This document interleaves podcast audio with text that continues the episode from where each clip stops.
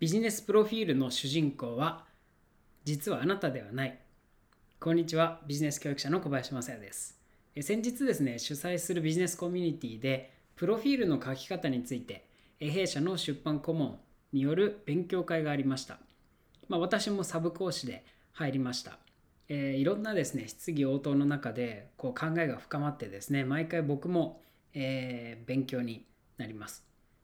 えー、その中でですね一般的に多くの方が誤解していることがあるなということに気づきました。えビジネスのですね主人公は誰なのかということですね。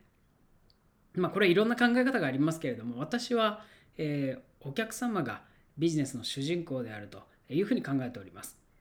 ですからビジネスプロフィールを書くときにもちろんプロフィールですから自分のことを書くんですけれども主人公は自分ではなくてこれを読んでくださるお客様があくまで主人公でありお客様の立場に立って書かれたプロフィールになっているかということがですね重要であるということです。ビジネスはですね基本的にはお客様の問題を解決するものであり望みを叶えるために存在します。このどちらかが含まれていなければですねビジネスとしては成立しないわけですね。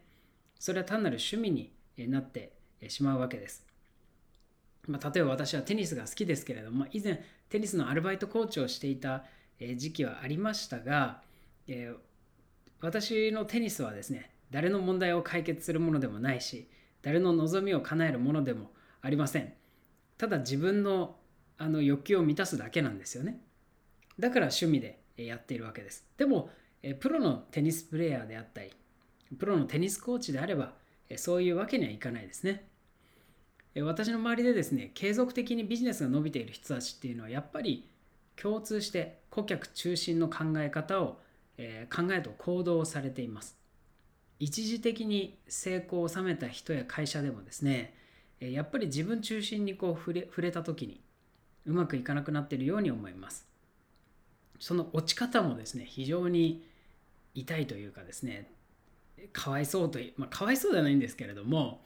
えー、本当に最初顧客中心に頑張ってきた人が突然自分中心に触れた時のこう落ち具合っていうのはですね本当に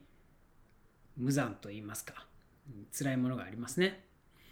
えー、特に今 SNS でこう透明になってますのでものすごい叩かれたりするわけです、えー、ちょっと話戻りますがビジネスプロフィールとは鏡であるということですね。あなたのビジネスプロフィールを見込みのお客様が読んだ時にあこの人は私の問題を解決してくれそうだ。私の望みを叶えてくれそうだ。こういうイメージが湧くようなプロフィールになっているか。これをですね今一度確認されるといいと思います。場合によってはですね輝かしい成功だけが書かれたピカピカのプロフィールよりもですね何かのこう挫折経験が入っていた方がいいかもしれません。しかし挫折経験だけだとですねプロとして仕事を依頼するにはちょっと不安でしょうからしっかりと専門性や実績を打ち出すことも必要です。例えば、え、ダイエットのコーチというプロフィールの方がですねいや私毎回リバウンドしちゃうんですっていうことだけしか書かれてなかったらこの人ちょっとあのプロとしてお仕事頼むには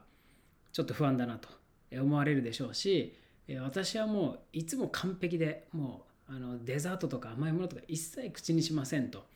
いうもう完璧主義みたいな人であってもですねうわちょっとこの人のようにはできないわというふうに思われてしまう可能性もあります。えー、まえー、この辺りでまとめに入っていきますが今回お話ししたことはですねビジネスプロフィールに限ったことではありません。あらゆる情報発信において主人公っていうのは誰なのかこれをですね今一度、え、考えてみると全くビジネスの展開が変わってくると思います。主人公を自分ではなく顧客に置き換えるだけで全く違う表現になってくると思います。今まで気づかなかったところが今まで見落としてたことに気づくはずです。そうするとですね、将来のお客様があなたのもとに